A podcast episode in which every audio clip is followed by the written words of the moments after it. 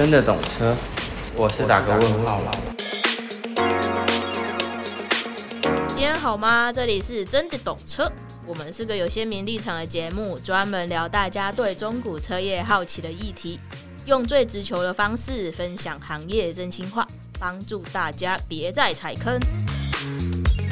嗨，我是车业市场派的 Elin，今天呢要跟大家来分享一个关于有车子被调表又被诈骗的消息了。哎呀，这个怎么说呢？怎么每个月都有这种消息在发生？那这个消息就是说，呃，有一个人他想要去买了一台 BMW 五三五的车子，那他在买这个五三五的车子的时候啊，其实已经就被告知说，哦，这个车子的里程数已经不是那么准确了。不过呢，这个里程数大概就是十多万这样，但其实事实上，这个车主发现这个里程数根本已经不是十几万。虽然里程表上面不是十几万，然后他被告知说这个里程数事实上是十几万，但是他真的发现这根本不是十几万，是二十几万的时候，哎呀，出代志啊，就直接去告这个卖他车的人。他其实这样真的是还蛮常见的，就是其实你被。揭露那一手讯息，其实也是错误的。也就是说，虽然我跟你说这个表上的里程是不准的，但它这个事实上是多少这件事情也是不准确的。这真的是很尴尬，就是一层一层，然后你会发现之后，你会有很多的难以言语的情绪在了。所以啊，我常在想啊，会不会是因为这种一层一层的揭穿，所以让消费者对买中古车的里程这件事情呢，非常非常的敏感。所以啊，很多人就会去想说啊，那倒不是这样，我就自己找自售啊，多做点功课啊，这样子就好了。到底为什么要自售车这件事情？我发现其实有蛮多原因的啦。那我今天想要来跟大家聊聊关于为什么客人想要自售车，或甚至是说他比较想要自己卖车，不想要把车子交给车商呢？那我们今天就来讲，我们就先来去讨论说，为什么客人他去想要去自售车？通常啊，汽车的收购的价格其实会跟客人心目中的价格都会有落差啦，因为客人都会一定会先做功课嘛，去认为说。中古车商的收购价能买到，认为说中古车商的收购价能卖到特定金额，而为什么我的没办法？那在其实是因为这个车商他跟你收购了这个价格，其实他中间收购完这个车子之后，他要去做一个第三方检测。这个市面上的第三方检测也通常都要上千元。那通常啊，有做第三方检测的这个销售的车商，同时也会让客人买的比较安心嘛，就是代表说他愿意去为这个车子负责的一个部分啊，给予保护啊等等。所以这个车商的营运成本就会相对比较高啊。其实原因是因为这样子。那到底为什么客人还是会想要去自售车呢？而且自售车这件事情其实是。不是那么容易的。那我今天可以来跟大家分享一下，你如果想要自售车，你大概要在前期要准备一个些什么样的资料啊，然后你要走过一个怎么样的环节。那你也许听完之后，哎，你会发现自售车其实很简单。那我就自己自售车好了，我以后车子都不想要卖车商了，这样子。好啦，那在第一个步骤，你可能你要自售车的时候啊，你在拍摄照片，你就要让外观车子的外观，你可能就是拍个。四张啊，四个角度嘛，那你这一个步骤就让人家知道说，你这个车子的外观，诶，可能外观的漆面啊都是 OK 的，或者是说你的漆面状况是怎么样？那如果真的有一点瑕疵，那买在跟你买车的人也会在第一时间就了解到这个情况。那第二点呢？内装，内装这个东西就比较因人而异了。有些人会比较在意内装的完整度，那有些人就没关系，就是车子可以动，引擎可以发，那车子不会有一些什么奇怪的问题就可以了。这个内装的部分确实是每一个人的标准会比较不一样，而且有时候内装 O 不 OK，其实用照片没有办法去完整表示。为什么呢？是因为像有些椅子啊，它可能坐久了，它就会。那个海绵就没有那么蓬，所以这种东西用照片拍其实是没有办法表现出来的。但是啊，有一些方向盘或是有一些按键，甚至是车门板或是手把这种东西。会因为你用久了，它会变得比较光滑，甚至是它有一些脱漆啊，甚至是有一些所谓的破损或是磨损这样子的状况。诶，这个东西在照片上确实就会被表现出来。那当然，你在认识这台车，你在买这台车的时候，你看到照片，你就会去评估说你是不是能接受这个状况，还是说你就要呃再另找其他的，或者是你有能力自己处理这样子。对，这是第一个步骤，你要先去拍照。那再来呢，你就要去做一个准备，你的车籍资料。那通常，嗯，行照就是有一个比较绿绿小小张的那个行照，因为通常那个东西都会放在车上了。那那个车行照上面有一些资，有一些个资啦。那除了个资之外，有一些你这个车子的，比如说年份啊、形式啊、颜色啊、呃，车身号码、车牌号码。然后引擎号码等等，验车日期、领牌日期这些东西，那你这一张行照就会很可以去证明说你这一个车子的这个资讯到底是怎么样子。所以通常你有行照啊，人家在问你说你这个车子是几年的，那是什么样的等级？通常你有这张行照，你就可以回答得出来。那这种年份的。东西其实，在进口车上会比较有影响，因为如果通常是在年中的六月之后啊，通常有可能这台车是所谓的跨年式，比如说它是二零二零年出厂，但是它的形式或者它的配备就是二零二一款，例如呃某一台车它是二零二一十月出厂。那其实它的一个形式或它的配备，有可能就会是二零二二年式的样子。为什么呢？因为有时候车车商通常都会在当年度的年底去发表新的年度车款，所以当这个时候你去年底订车的时候啊，就会去买到就是会是下一个年度的产品。那有时候，如果你遇到所谓的车子大改款，比如说你有一些配备在上一代是没有的，那这一代突然有了，诶，那这个东西对你来说就是蛮吃香的。那另外啊，车籍资料还有一个所谓的牌照登记书。那你如果有车贷的部分啊，这张东西你还找不到，有可能这张纸会在银行端那边。那通常你如果这张是遗失的，到时候啊，你要车子要过户出去，是需要车主的双证件，然后先到监理站补发，你才会有这张牌照登记书。那车子手册啊，或者是备份钥匙这些东西，其实都是很基本的。那我们就来现在聊聊备份钥匙。一样有一些年份比较新的车子啊，甚至进口车，它的钥匙一把都要上万块。你如果少了一把钥匙，你还要再重新在原厂买回去，你会确实会花到一笔钱。所以你可能在想要准备卖车的时候，你就要先跟人家说：“诶，你这个呃钥匙，你的备份钥匙还在不在？”这样子。那有些人可能会不在意啦，我坦白说就是这样，他会认为说啊，反正车子都是我自己在用啊，也不会给其他人开，然后现在车子钥匙我就一支就够了，他可能就是不在意这样子。那另外就是车主手册，车主手册这些有一些人。嗯，通常大家很少用到吧？我应该 没有听过大家会把车主手册 拿出来翻的。对，你自己在用车子，那你如果真的车子出现什么问题，你可能会去打给认识的业务或是保养厂技师，你比较不可能去把车主手册拿出来翻。可是有一些车主从我测，它做了蛮精致的，然后它甚至有一些皮套或者是盒子，那确实是如果有的话是很棒啊，就是维持一个车子的完整性这样子。那再来啊，你可能就是可以去列出说，你这台车子有没有额外去选配一些东西或一个配备，比如说你有进口车又有一些特殊的选配，或者是一些特殊功能的选配。然后你就可以把这些东西啊，去列在你的那个清单上面，去吸引这个买家来跟你买这台车子。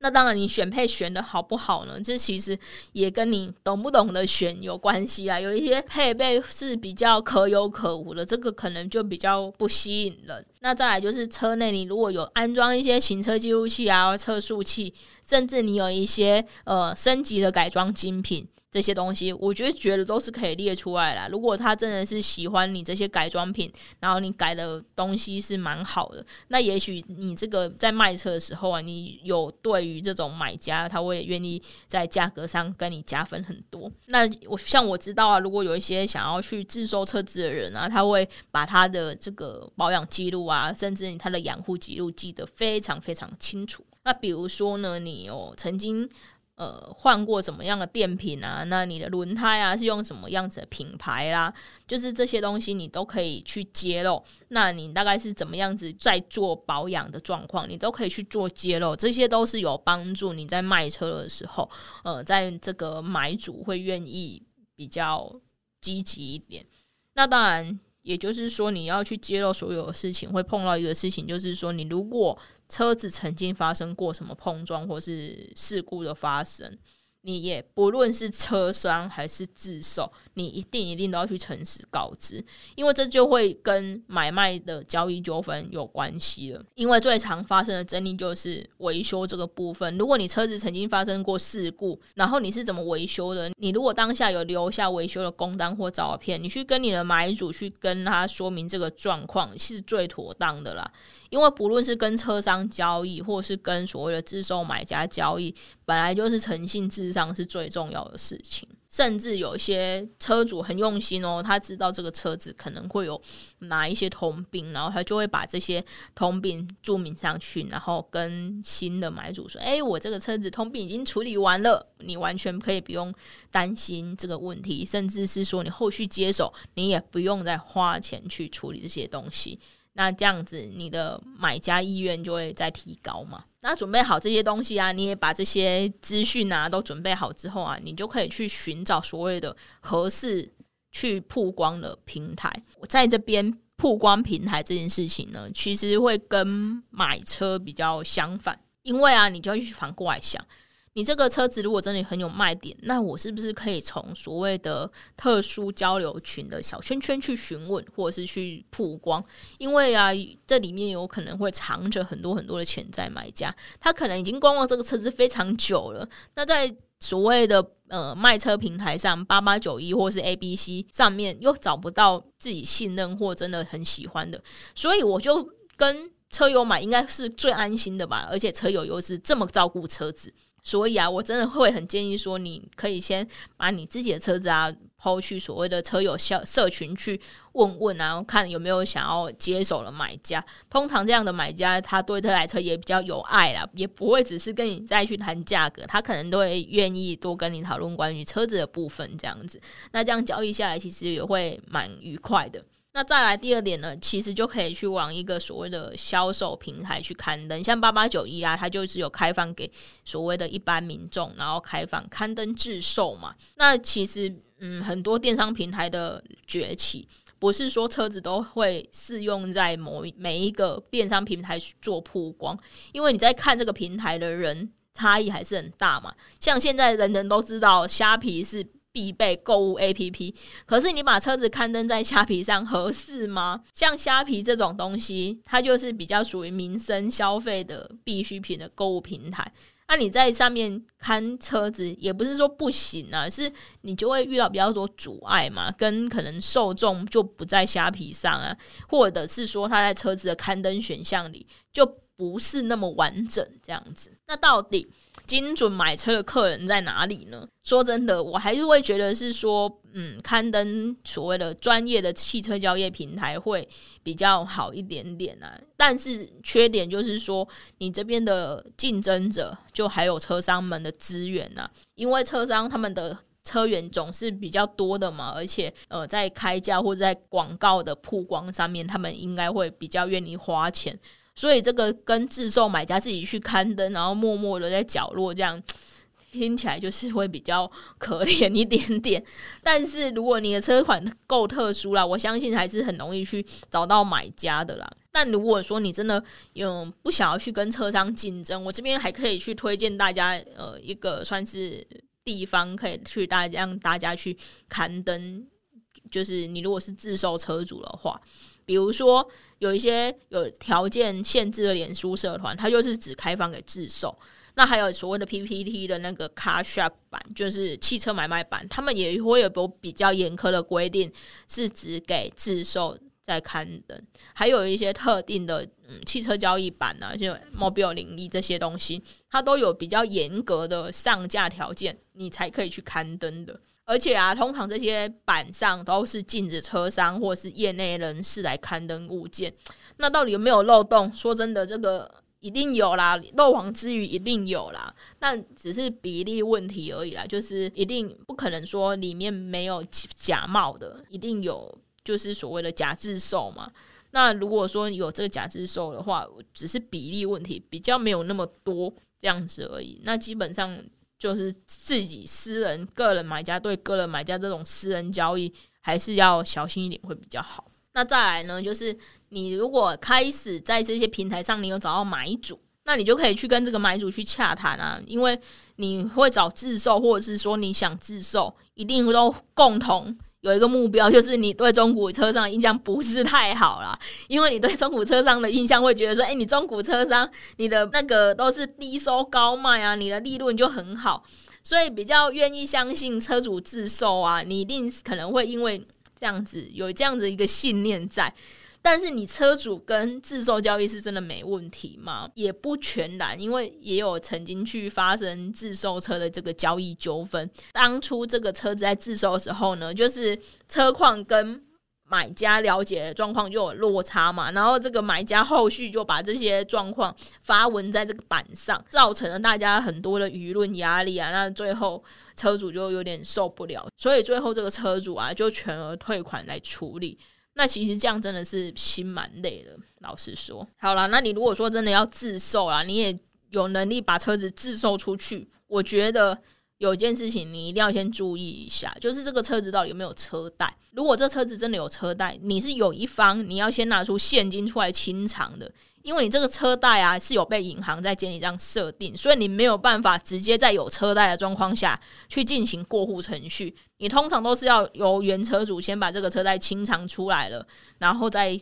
这个动保解除之后呢，监理站才会给你过户的。这个是绝对绝对要注意的地方，免得因为这个车贷两边都没有多余的现金可以拿出钱来做这个车贷清偿，导致这个买卖没有办法去成交这样子。OK，所以有没有办法去清偿车贷这件事情，一定要先去确认好。那双方的买卖条件去怎么去协调呢？我必须说啦，通常都是要原车主拿钱出来清偿。毕竟你直接要求新车主拿钱出来帮你清偿车贷，这样子我就是觉得风险是会高一点点，因为不合理嘛。你我车子都还没有真的拿到，你就要。我拿出那么多钱去清偿你的车贷，那万一到时候你的车子不过户给我呢？怎么办？所以啊，在这个车贷这个事情，一定要先确认好这样子。